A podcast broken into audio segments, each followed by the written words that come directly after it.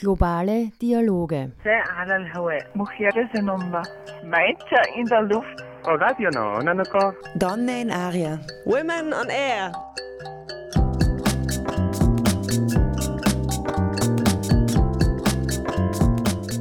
Jeden Dienstag von 13 bis 14 Uhr auf Orange 94.0.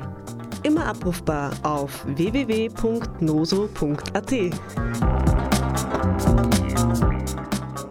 Hallo und herzlich willkommen zu einer neuen Folge von Women on Air Globale Dialoge. Mein Name ist Vanessa und ich bin heute hier mit meiner Kollegin Julia. Hallo und herzlich willkommen auch von mir. Wir haben heute eine Buchbesprechung für euch vorbereitet, bei der wir auch die Themen LGBT und Feminismus in Nigeria aufgreifen wollen. Und außerdem haben wir dazu auch zwei Interviews für euch. Stay tuned. Genau, und das Buch, das wir heute besprechen wollen, heißt Under the Udala Trees von Gianello Ogbaranta. Und es ist im Granta Verlag in Großbritannien erschienen. Ähm, die Autorin lebt heute in den USA und kommt aber ursprünglich eben aus Nigeria. Kurzer Disclaimer auch am Anfang von unserer Seite. Wir sind beide, ähm, sowohl Julia als, ich, als auch ich, hier in Österreich geboren und haben selbst keinen afrikanischen Background. Ähm, wir beschäftigen uns aber natürlich sehr viel mit Feminismus und wollen einfach uns selbst weiterbilden. Deswegen haben wir auch den afrikanischen Feminismus für uns ausgewählt als neue Perspektive. Ähm, und eben durch die Interviews, die wir haben, wollen wir das einfach auch ein bisschen abfangen und uns dann nicht selbst als Expertinnen darstellen für genau, Afrika oder Nigeria in dem Fall. Genau, ich würde jetzt einfach kurz erzählen, worum es in dem Buch geht. Äh, und zwar es geht um Ijeoma. Sie ist ein Mädchen, das in Nigeria aufwächst während einem Bürgerkrieg. In dem Krieg verliert sie auch ihren Vater und wird dann von ihrer Mutter weggeschickt zu einem Freund vom Vater, der ein Grammar School Teacher ist, also ein Lehrer. Und die Mutter versucht äh, währenddessen das Haus von ihren Eltern zu renovieren, damit sie eben sich ein Leben aufbauen können, weil sie nach dem Tod von ihrem Vater in einer sehr schwierigen finanziellen Situation sind. Und während Ioma dort bei diesem Lehrer ähm, als Hausmädchen arbeitet, entdeckt sie, dass sie lesbisch ist und verliebt sich in das andere Hausmädchen, das auch dort arbeitet, die heißt Amina. Diese beiden Mädels im Alter von 12 oder 13 Jahren haben dann eben eine Beziehung miteinander. Und wir möchten euch jetzt kurz ein Zitat aus dem Buch vorlesen, das nicht nur die Beziehung zwischen den beiden, sondern auch die gesellschaftlichen Verhältnisse, in denen sie aufwachsen, ganz gut widerspiegelt. Genau, ähm, ich lese das jetzt einfach mal vor. Um, ähm, We might as well be married, Amina said one day. A moment passed and a thought occurred to me. I asked, You mean to each other? Or do you mean to other people? She rolled her eyes at me. Of course I mean to each other. I mean that would be nice to be married to you. It would be nice to be married to you too, I said. Silence. But that's not the way marriage works, you know. Genau, und da kommt eben raus, dass sie trotz ihrer Jugend schon sehr genau wissen, was sie wollen, aber auch genau wissen, dass das halt nicht das ist, was die Gesellschaft von ihnen erwartet. Und so geht es auch weiter. Sie werden dann von dem Lehrer, bei dem sie eben arbeiten, beim Sex erwischt. Und der erklärt ihnen dann so, oh mein Gott, das ist eine Sünde, für die könnt ihr sterben, das ist absolut nicht okay, was ihr da tut. Ähm, und es stimmt auch, in Teilen von Nigeria steht die Todesstrafe auf Homosexualität, da werden wir dann später noch dazu kommen. Ja, genau, aber schon vorweg, im Jahr 2014 wurde in Nigeria das Gesetz nochmal verschärft und die sogenannte Same-Sex uh, Marriage Prohibition Bill verabschiedet, ähm, die nicht nur gleichgeschlechtliche Ehe und Sex unter Strafe stellt, sondern schon allein das Organisieren und Teilnehmen an Veranstaltungen, die irgendwie als LGBT wahrgenommen werden, ähm, also alles, was eigentlich zur LGBT-Community dazu zählt. Was das jetzt konkret für Auswirkungen auch für die Leute hat, ähm, besprechen wir später mit unseren Interviewpartnerinnen. Hm, jetzt gehen wir aber erstmal weiter mit Iomas Geschichte. Auf jeden Fall wird ähm, äh, Ioma dann kurz nach diesem Zwischenfall von ihrer Mutter abgeholt, die die gleiche Meinung vertritt wie dieser Lehrer, also dass das alles ganz schlimm ist, was sie da machen. Und sie versucht dann mit erzwungenen Bibelstunden Ioma irgendwie von dieser Homosexualität abzubringen was natürlich nicht funktioniert. Und Ijeoma findet dann ihre Wege, die Bibel anders zu interpretieren. Also ihre Mutter sagt natürlich immer, die Bibel sagt, Homosexualität ist schlimm, bla bla bla und bewegt das, belegt das mit irgendwelchen Bibelstellen. Und Ijeoma ähm, schafft es eigentlich jedes Mal, dass sie das anders uminterpretiert, was ich sehr spannend finde. Was ich da sehr spannend gefunden habe, ähm, war auch die Tatsache, dass sie da inspiriert ist durch ihren Vater, der mittlerweile zwar verstorben ist, aber einfach auch immer Alltagsgeschichten aus ähm, Nigeria Ioma eben erzählt hat als Kind und auch immer neue Interpretationen gefunden hat. Und Ioma hat das irgendwie auch als Ansporn gesehen, für sich die Bibel neu zu interpretieren. Genau. Und ihre Mutter ist eben in dieser Situation schon die Personifizierung, sage ich mal, von diesem gesellschaftlichen Druck oder von auch diesem religiös-traditionellen Druck, dem sie da ausgesetzt ist, die eben immer wieder versucht, sie davon wegzukriegen und ihr zu sagen, dass das, dass das so nicht geht. Sie geht dann wieder in die Schule nach dem Krieg, die Ioma, und auf dieselbe Schule wie die Amina, die sie eben damals kennengelernt hat. Und sie sehen sich dann in der Schule wieder, ähm, haben eine Beziehung bis zu einem Zeitpunkt, wo die Amina sehr schlimme Albträume bekommt und eben aufgrund von diesem ganzen gesellschaftlichen Druck, dem sie ausgesetzt ist, ähm, den Kontakt zur Ioma abbricht. Das ist für die Ioma ziemlich schlimm, weil sie sich eben verraten und alleingelassen fühlt. Aber als Leserin kann man sich halt nur vorstellen, was da passieren muss, dass ein Mädchen sagt, okay, nein, ich gebe diesem Druck, ähm, also ich, ich gebe diesem Druck nach und die Amina heiratet dann im Endeffekt auch kurz nach der Schule einen Mann. Genau, davon fühlt sich Ioma auch wahnsinnig ähm, verraten im Endeffekt, dass sie, dass sich Amina eben für einen Mann entscheidet und das kann die Ioma auch überhaupt nicht nachvollziehen in dem Moment.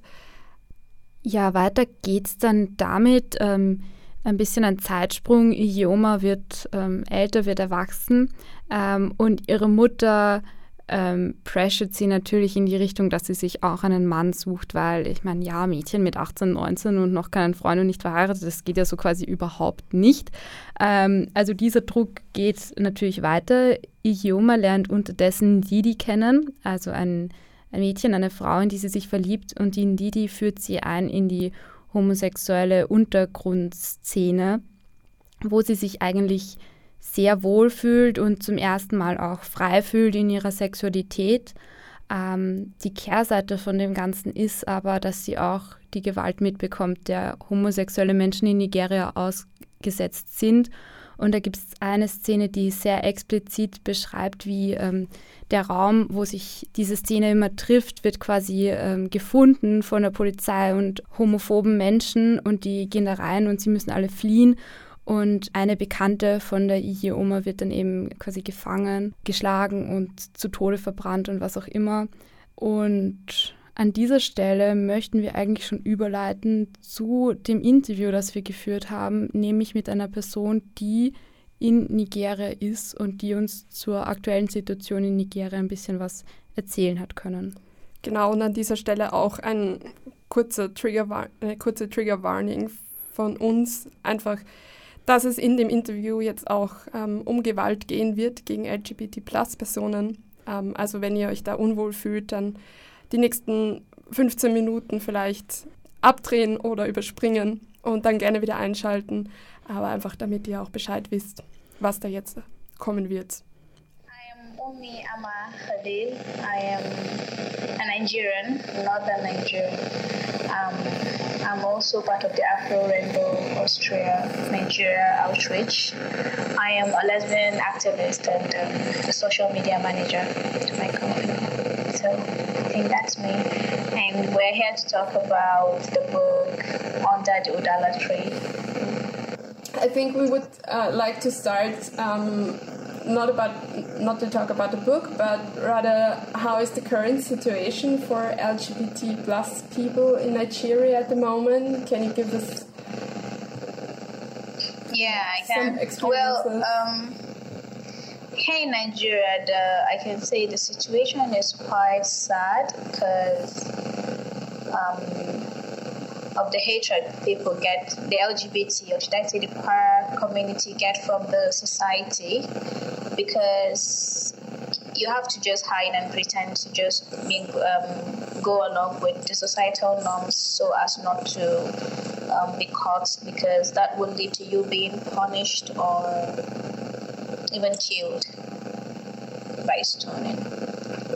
and but though it depends on the um, which of the local area in Nigeria it is, but it's really bad here in the north because of the Islamic. Um, Islamic and religious, religious and cultural norms, which you just have to. It's usually you just marrying a guy and then your story is gone and everything.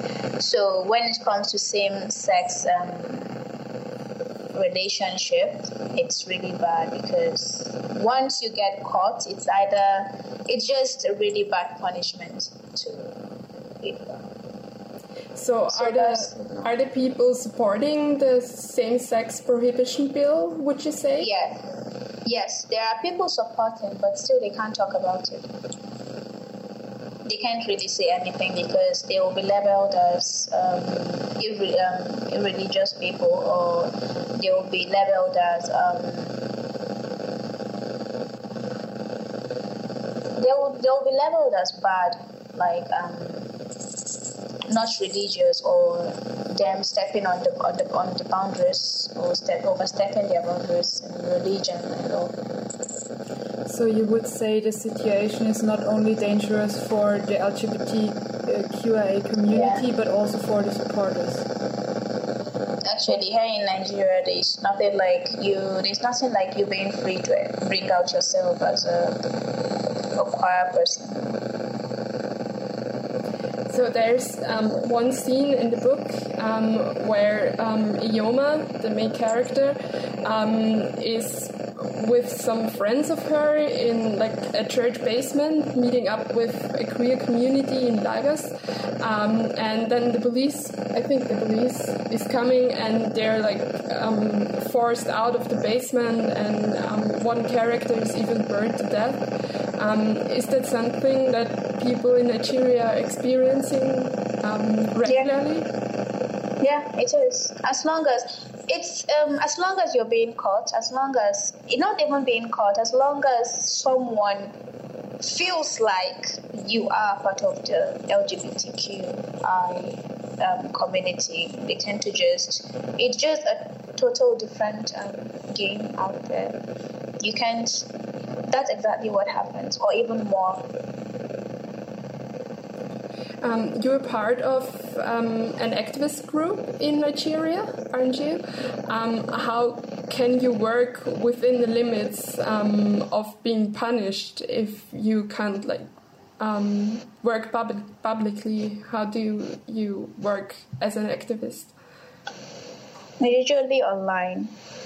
They would definitely reach out to talk about it. Um, so there would be maybe a virtual community a virtual group set for it for everyone to talk and um, to talk about it and their experience and um, their suggestion to, to bring change and all. But then I just know that there would come a time where it will be accepted, but I don't know when. So that's how that's what we do. There's a community, there, more of like a group chat for people to reach out. I think that's the only way but um, physical meetings and all are usually made low key, not public. Isn't it dangerous for you to reach out um, on social media platforms as well? No. no.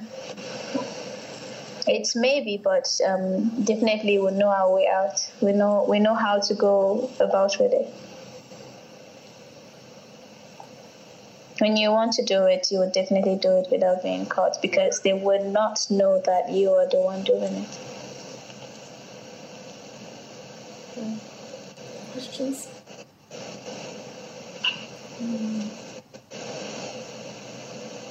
No, I'm just thinking about all the all the things you just told us because um, reading the book is, is one thing because it's a kind of fictional story, but uh, talking to you is is a whole other thing, and it's very difficult for us to to understand that all that happening. Well, it may be a fictional story, but um, it just it it is it it happens. It's it's happening. It's it have it's happening in real life, especially here in the north. you're you, it, you're not even allowed to bring it out to your whosoever and say, "Oh, I'm gay." Well, maybe that will be the last day you'll live. there's so much. There, there's a strong punishment tied to that. Because the, the society does not even smile towards it.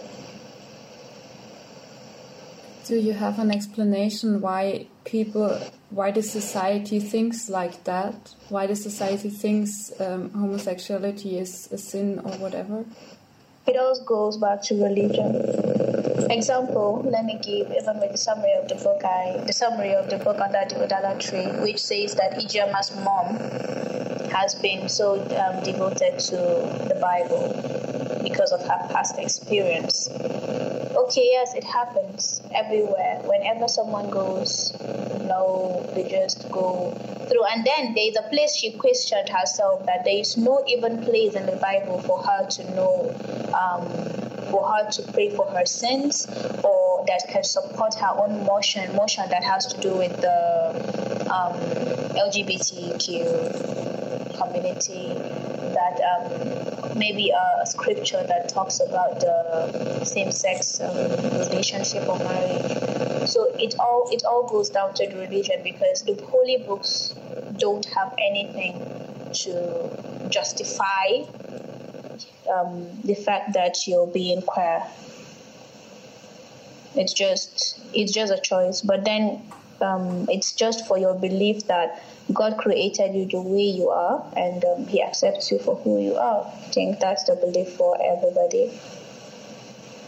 But that it all goes back to the religious perspectives, the religious um, ways and norms and traditions. Yeah. Well, in back in 2000, it's considered a sin, I guess. Yeah, it's considered a sin it is a sin when you're you're you're having feelings for the same sex. okay. This is just it's crazy, yeah? it is. It really is. no. You had another question? Um, yeah, um, can you give us a brief explanation? You, you said you hope the situation will cha change, but you don't know when. Um, what do you think will happen in the future? Is there any hope that the situation will change, that yes, there is hope that the situation will change. I can't place time for it because almost everybody is choosing his own path. People are, are, are believing in themselves. People are coming out to believe in themselves, choosing what's best for them when it comes to sexuality. Um, especially, um, I still would go back, but would still reflect to the northern part of Nigeria because I am from the northern part of Nigeria and um, it's it's really awkward and worse when it comes to LGBTQ. But there's something that it's happening now. People are choosing their own path when it comes to sexuality and religion. And um, it makes me so proud and happy seeing all the all youth like me and um, up, people upcoming turning themselves into leaders to guide themselves and people to come. So we're doing our best to enlighten and educate people in a way we can, but not in a way that will be offensive. Because that is one thing. The moment you start talking about sexuality, it's on a different level. And then the moment you start talking about um, religion, they would say it's blasphemy. So you just have to know, you just have to know a way to um, place what you're saying to, so that people can understand and accept the fact that, okay, this is what you're saying. Parents, even though not everyone, but parents are beginning to accept their kids the way they are. And um, people are also believing that it's not all about the religion, it's about your own choice and how you want to live your life. Apparently, maybe because most of the kids are coming out because they feel trapped they just want to just come out and you're attracted to the same sex, you just have to go for it because that's who you are and you cannot be dimmed in a darkness that you wouldn't know when it's going. They said there is always light at the end of the tunnel, but then since I can't find the light right now, I think I have to lit the own light myself. So I think that's the kind of mindset the people are having now, and it's I it's really cool. It gladdens my heart to know that this is happening in my own country where I I, I, I didn't have I, I lost all I think all hopes when it comes to my own society that um, we're not going to maybe reach this stage. But then we're we're not we're not walking but we're crawling to it. And I know with time we'll walk Sounds amazing. Thank you. We, we can hear and we can see that you're proud of your I people. am. I am. Yeah. Uh, maybe maybe one more question. It's about people in Europe like us. If we are interested in these topics and uh, maybe if, if people want to help or support uh, people like you, what could we do? Because there are stories from activists who went from a northern perspective and wanted to help, and in fact they didn't help at all. They only made it worse. So what Yeah. would you suggest? Okay. First of all, I know even though we're trying to come out, we may not want our identity out. I think the best thing you you would do to support this by doing podcast or once you have a group on Instagram, they would definitely follow you because they want to talk about it. They want to share their experience about it. They want to show who they are to people out there. We want to be ourselves. So maybe by podcast, which I do sometimes, people, um, okay, example, I'm having an interview with you. I can go have a podcast interview with someone, and um, person would share his own story and um, his own suggestion on what to bring in for, to solve the issues. And I know maybe by with time, if you're hearing from different people around, people that are going through it, not not um, where say what people are saying out, but talking to the person directly. I, I think with that, you can come out with a solution. You understand? We can't just go straight to the point and say we want to do, want to bring solution to it. This is my experience personally. So when I bring people together, when we, people bring their own suggestions and um, talk about um, things okay this is it this is my own perspective this is my own way of thinking and this is i think the solution this is a way to bring solution to what is going on here then by that when we put all these things together we can say okay yes this is um this is a way to solve this problem not at once but bit by bit That's good. A great uh, sentence for the end. Is there anything else you would like us to know or you would like to talk about before we um, leave you be? No, I don't think. I think I've said almost all about the society situation. sorry, society situation and what is going on, and um, we just need to focus on um, a way to make people believe in themselves first before they come out to their parents of who they are, because some don't even know that this is what they want. That's the thing. Some don't know this is what they want. Some just believe that I have this attraction, so they don't know if they're bi, they're um, pansexual, they're aromantic, they're um, anything. They don't just know about it. So I think more of education, and if people will be more educated towards the thing, then I think that's the only suggestion I can give and something I can say.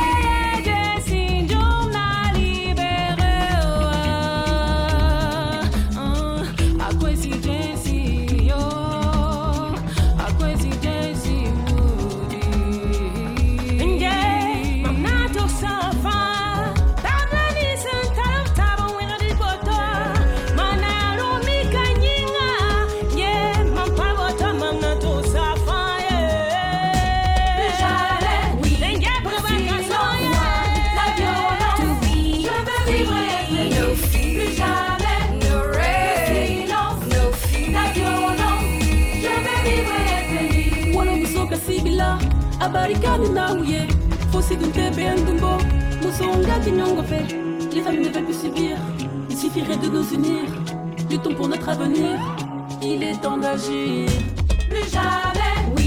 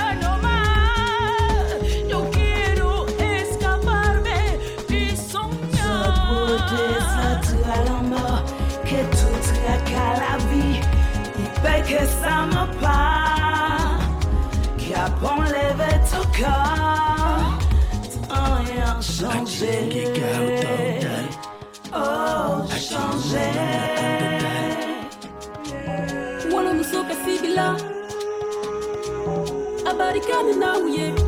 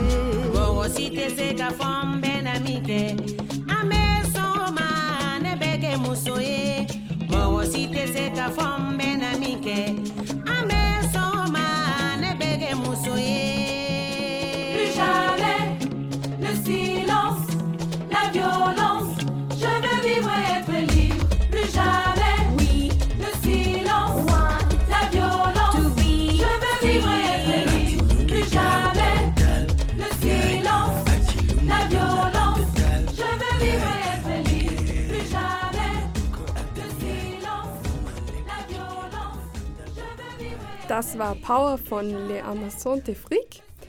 Und ähm, wir wollen uns an der Stelle jetzt auch nochmal bei Umi bedanken, dass sie sich die Zeit genommen hat, aus Nigeria mit uns zu telefonieren und mit uns zu sprechen ähm, über ein Thema, was auch nicht ganz so einfach für sie zum Sprechen war, aber es war für uns wahnsinnig bereichernd und für euch HörerInnen auch. Thanks a lot to Umi for having the interview with us. Um, we appreciated it very much that you gave us such interesting insights into the Nigerian community. Ja, und ähm, jetzt wollen wir eigentlich gleich wieder mit dem Buch weitermachen und machen den nächsten bisschen größeren Zeitsprung. Ähm, obwohl Zeitsprung eigentlich gar nicht so sehr. Also in der Zeit, wo Ioma mit Ndidi ihre Beziehung heimlich führt, kommt irgendwann ein ehemaliger Schulfreund von Ioma wieder ins Spiel, als sie bei ihrer Mutter im Laden aushilft und dort mitarbeitet. Und ja, sie gibt dann mehr oder weniger dem Druck, dem gesellschaftlichen Druck ihrer Mutter nach und auch aus Angst vor dem Leben als homosexuelle Frau in Nigeria und geht mit Chibundu, so heißt der ehemalige Schulfreund, eben auf ein Date. Und dazu haben wir jetzt auch eine ganz wichtige Szene, ähm, die dann eigentlich schon ein bisschen vorgreift auf die Zeit, wo Ioma Chibundu dann auch heiratet. Genau, und Ihioma ist eben sehr, sehr unsicher in dieser Entscheidung, warum soll sie jetzt einen Mann heiraten, obwohl sie ja eigentlich in die Ndidi verliebt ist und ihre Mutter sagt dazu folgendes. Marriage is for everyone. Remember, a woman without a man is hardly a woman at all. Besides, good men are rare these days. Now that you've found one, you must do what you can to keep him. Was da beim Lesen eigentlich wahnsinnig ähm, interessant war für mich, ähm, war die Tatsache, dass Ioma nicht gefragt wird, ob sie mit Chipundu ausgehen möchte oder ihn später auch heiraten will. Also er kommt, man kann sich die Szene so vorstellen, er kommt in diesen Laden und, und schaut aus, als würde er einfach irgendwie ein Glas, also eine Flasche Wasser kaufen wollen und ja, im nächsten Moment fragt er eben, ob sie mit ihm ausgehen möchte und die Mutter, bevor sie irgendwas sagen kann, ist die Mutter schon da. Nein, nein, sie hat eh keinen Freund, sie hat keinen Freund, du kannst auf jeden Fall mit ihr ausgehen und sie wird, sie wird da einfach total überrollt von der Situation. Ja, also die Mutter sieht es quasi als äh, Rettungsanker, dass die Hiye-Oma jetzt endlich jemanden abbekommt, weil sie wartet ja da quasi schon seit Jahren drauf. Und was auch sehr interessant ist, ist, wie die Hiye-Oma dann zu Ndidi geht und dieses Problem quasi mit ihr bespricht, weil sie ist ja immerhin ihre Freundin und sie soll da jetzt auf einmal auf ein Date mit einem Mann gehen. Und die Ndidi sagt witzigerweise zu ihr, ja, probier's doch, geh mit ihm auf ein Date und versuch's.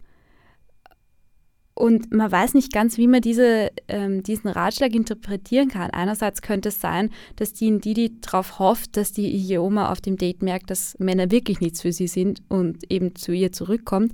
Andererseits könnte es natürlich auch sein, dass die Ndidi die Ioma einfach wahnsinnig gern hat und ein sozusagen sicheres Leben für sie möchte.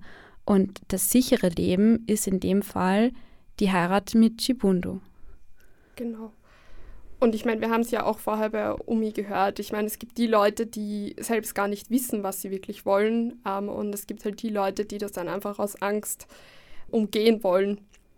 Und es ist dann auch wahrscheinlich von Didis Seite, zumindest habe ich so wahrgenommen, ich weiß nicht, wie es dir dann gegangen ist, Julia, einfach auch dieser Wunsch, Ioma in Sicherheit zu wissen, letzten Endes, indem sie eben einen Mann heiratet und nicht für sie ihr Leben aufopfert. Auf jeden Fall. Und ich finde, das ist dann im Endeffekt auch der größte Liebesbeweis, dass sie quasi ihre, Be also dass die Ndidi ihre Beziehung opfert, damit die Igioma unter Anführungszeichen in Sicherheit sein kann.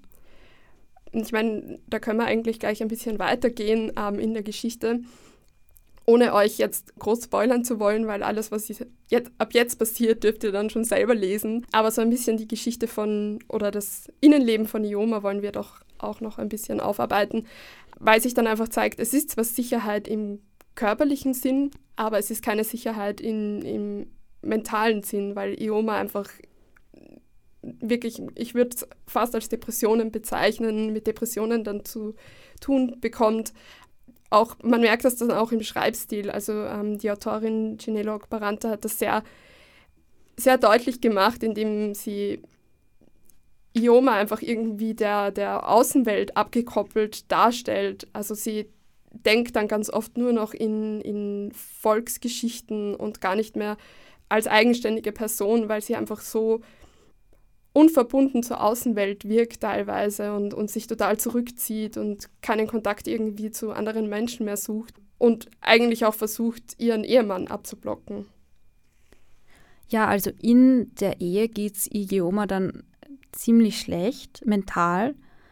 Was ich vorher auch noch erwähnenswert finde, ist nochmal zur Mutter zurückzukommen, weil diese einfach diese Personifizierung von dem ganzen gesellschaftlichen Druck ist und das auch an ihrer Tochter weitergibt, was ja aus feministischer Perspektive ziemlich schwierig ist, weil einfach normalerweise kennt man das Stereotyp, dass quasi der, der ganze gesellschaftliche Druck des Patriarchats eher durch die Väter weitergegeben wird an die nächste Generation. In Ieomas Fall ist es jetzt die Mutter, die selber nicht aus diesem Teufelskreis des Patriarchats und der Unterdrückung rauskommt und das eins zu eins weitergibt an ihre Tochter und sie da auch versucht reinzupressen und im Endeffekt mehr oder weniger erfolgreich versucht reinzupressen, weil Ihr Ziel war, dass Igioma einen Mann hat. Igioma hat einen Mann. Sie ist zwar nicht glücklich damit, aber ja, that's it.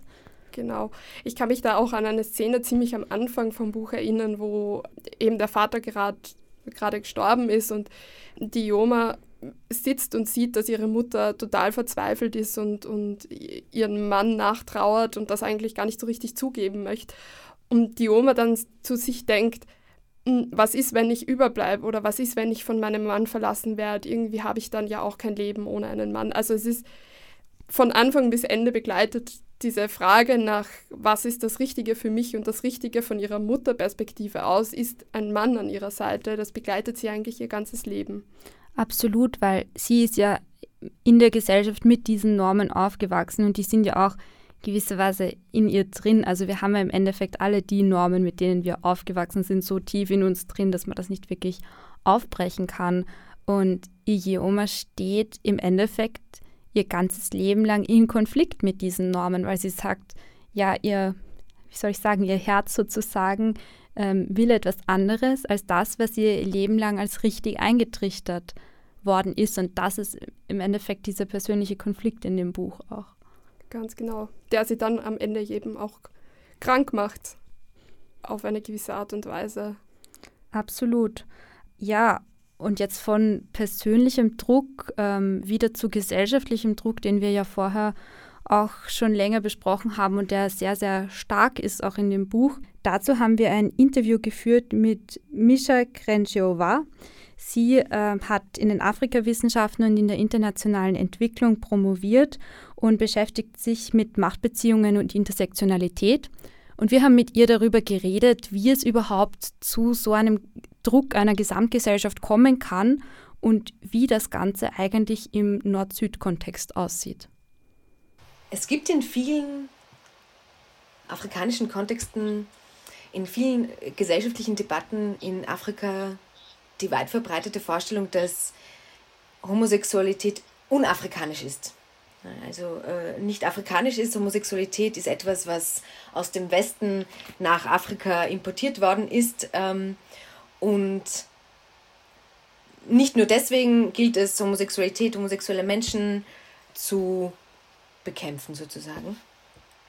Und wenn wir aber historisch drauf blicken, auch auf die Frage, woher kommt dieser Druck, dann ist die, ist die Situation ganz anders.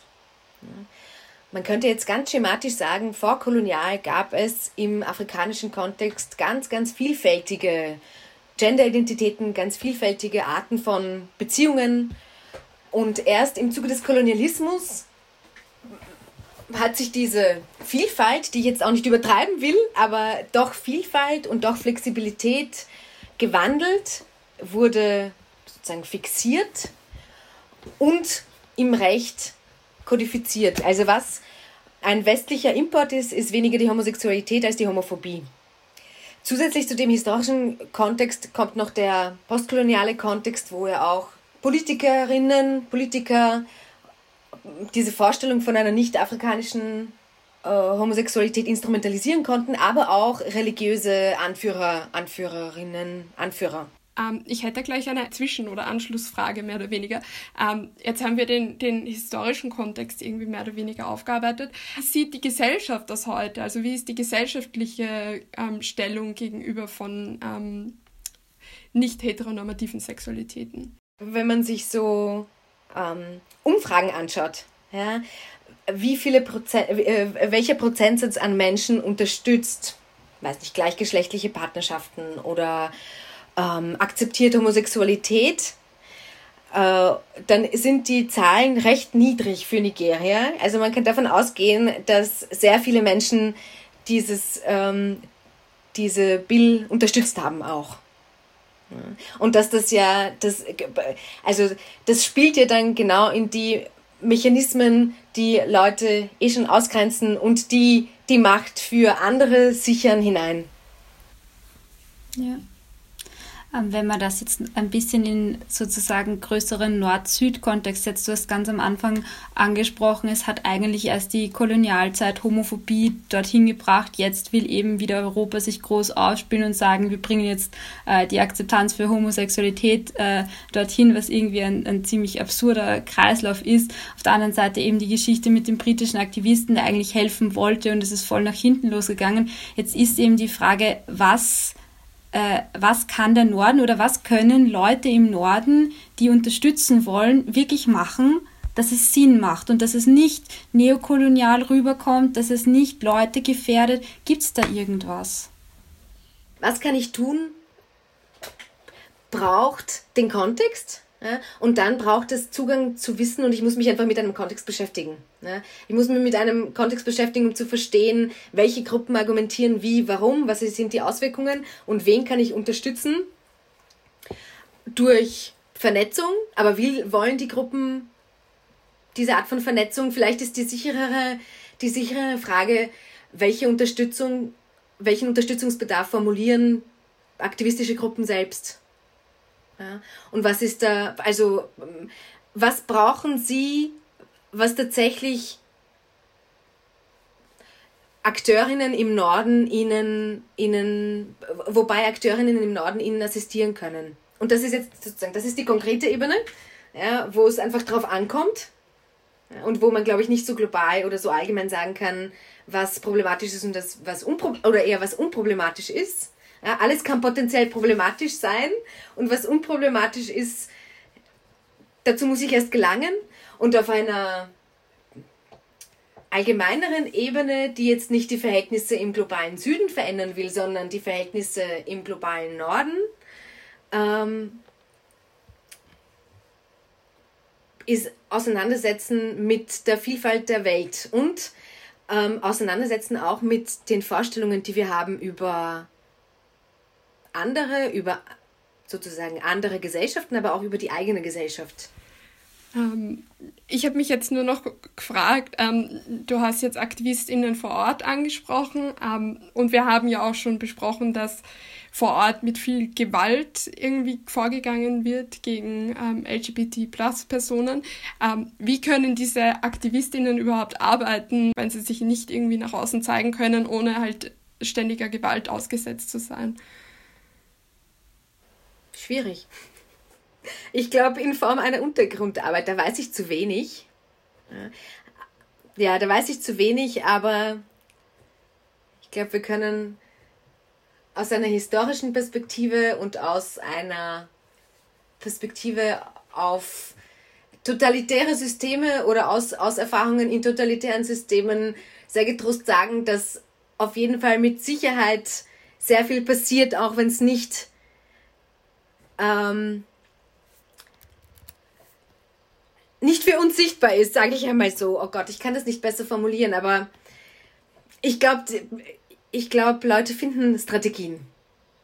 Ja, ohne dass ich jetzt wirklich was genaueres dazu sagen kann. Aber wie gesagt, ich glaube, die, die, das Internet ist eine tolle Sache zur Vernetzung, zur Kommunikation. Auch heikel, aber ist schon einmal ganz was anderes. Ähm, ermöglicht schon eine ganz andere Form der, der, der Arbeit und der Vernetzung. Oh, das sind so Plattitüden, aber trotzdem, ich glaube, das ist wirklich wichtig. Warum werden bestimmte Sexualitätskonzepte, die aus dem globalen Süden kommen, im Norden nicht akzeptiert, wenn der Norden gewissermaßen verlangt, dass die hiesigen Sexualitätskonzepte dort akzeptiert werden? Weil sie historisch oft ausgeschlossen worden, worden sind aus der. Ach. Also bleiben wir bei, beim, beim Kontext Afrika. Ja? Und bei, wie ich vorher gesagt habe, ähm, dem britischen Kolonialismus. Ja? Ähm, sehr schematisch und sehr vereinfacht gesagt. Ja? Vorkoloniale Gesellschaften, heterosexuelle Beziehungen gab es. Es gab auch ähm, andere Formen von Beziehungen. Ja?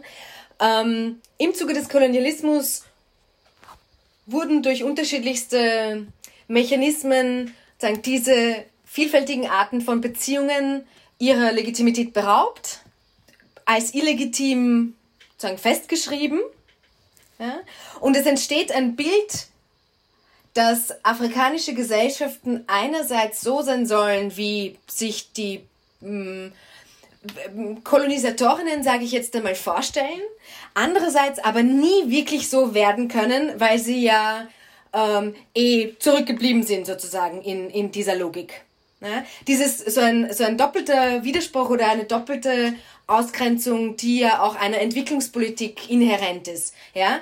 Die müssen sich entwickeln, aber sie können sich ja nie wirklich entwickeln, weil dann wären sie ja so wie wir, aber das können sie nicht. Ne? Und so würde ich das auch erklären oder so würde ich das rahmen. Einerseits sagen, ähm, nicht nur durch Kolonialismus, aber vor allem auch durch Kolonialismus festgeschrieben, wie, wie Beziehungen aussehen sollen. Ja? Und dann entwickelt das Ganze natürlich eine Eigendynamik. Ja? Und dann ähm, können die ehemaligen Kolonialmächte und ihre Vertreterinnen kommen und sagen, ha, ihr seid ja schon wieder zurückgeblieben. Ja, oder, oder äh, rück, wie sagt man das auf Deutsch? Rückständig. Ja, ihr seid schon wieder rückständig, ihr seid schon wieder nicht modern genug, weil ihr kapiert nicht, dass es eigentlich auch anders gehen sollte. Das heißt, Also, das heißt nicht, dass es keine Gewalt gibt. Ja, es gibt sehr viel Gewalt, es gibt sehr viel Diskriminierung, es gibt sehr viel Ausgrenzung. Aber es ist schon gerade aus einer Perspektive aus dem globalen Norden heraus wichtig zu sehen, ähm, wie rahme ich das, wie kann ich das verstehen. Wir haben das Interview mit Einverständnis unserer Interviewpartnerin Misha zusammengeschnitten. Deswegen ist da jetzt auch ähm, eine kurze Sache zwischendrin ein bisschen ohne Kontext. Das möchten wir jetzt aufgreifen, weil sie nämlich die Kampagne eines britischen Aktivisten ähm, anspricht. Äh, dieser Aktivist heißt Peter Tatchell und die Kampagne hieß Outrage.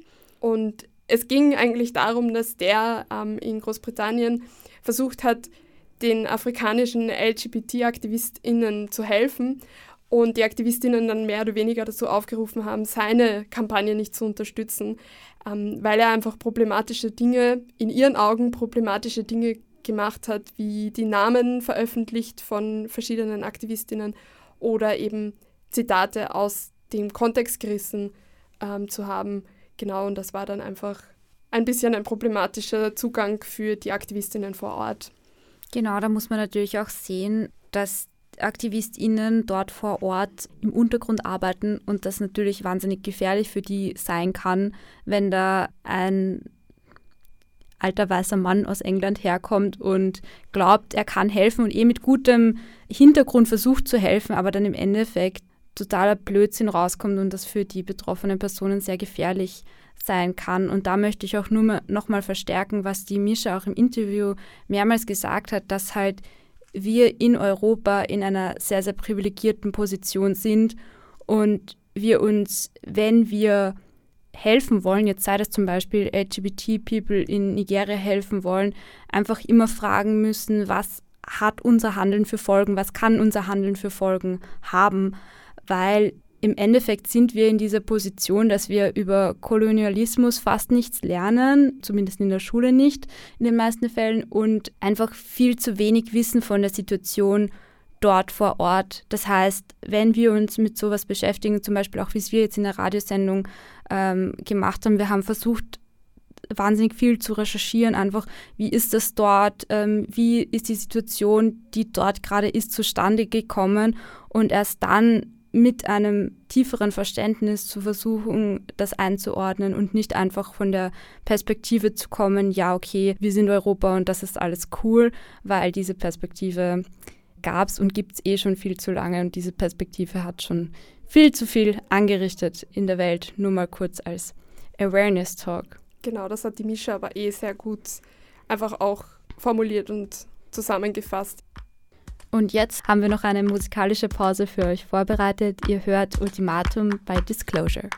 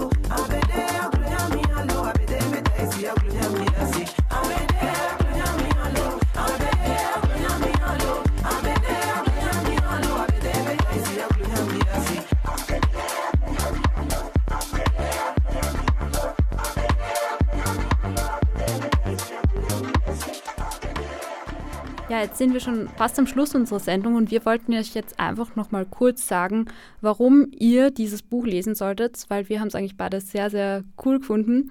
Vanessa, was hat dir am Buch gut gefallen? Was würdest du empfehlen? Also mir hat an dem Buch einfach so gut gefallen, wie vielfältig es im Endeffekt war. Ich meine, wir haben uns jetzt auf zwei große Themenblöcke mehr oder weniger gestürzt, weil wir euch jetzt schwer das ganze Buch ähm, erzählen können.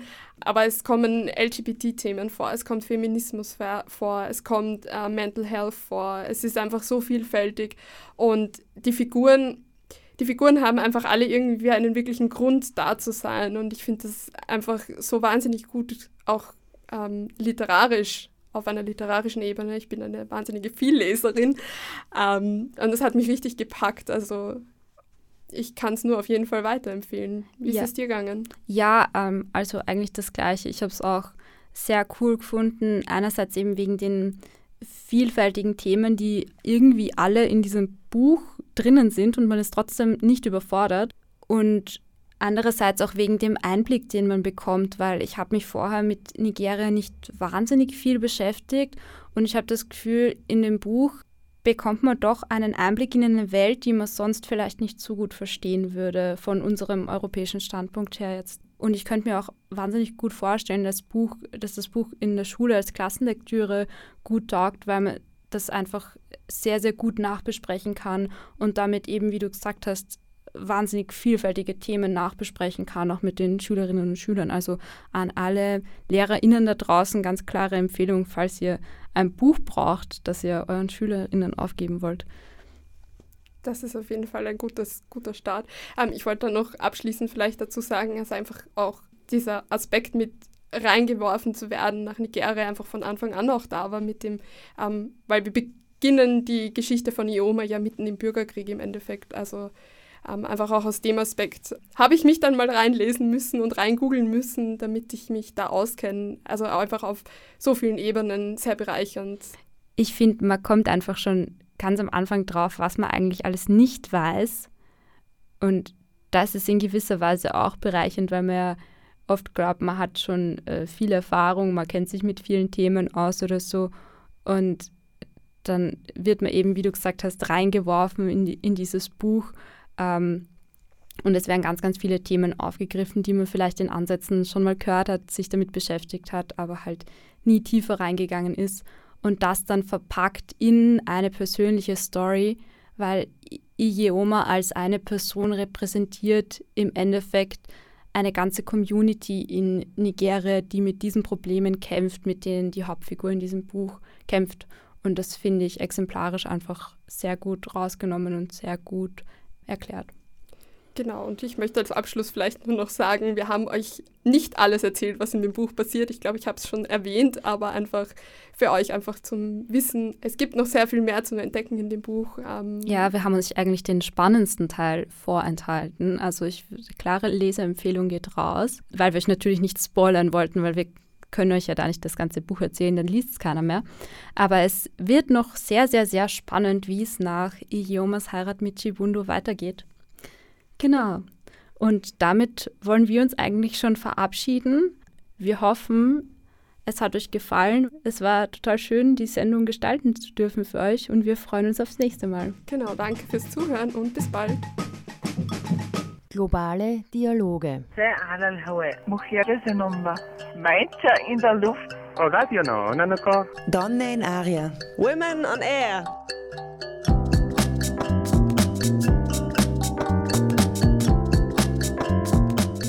Jeden Dienstag von 13 bis 14 Uhr auf Orange 94.0. Immer abrufbar auf www.noso.at.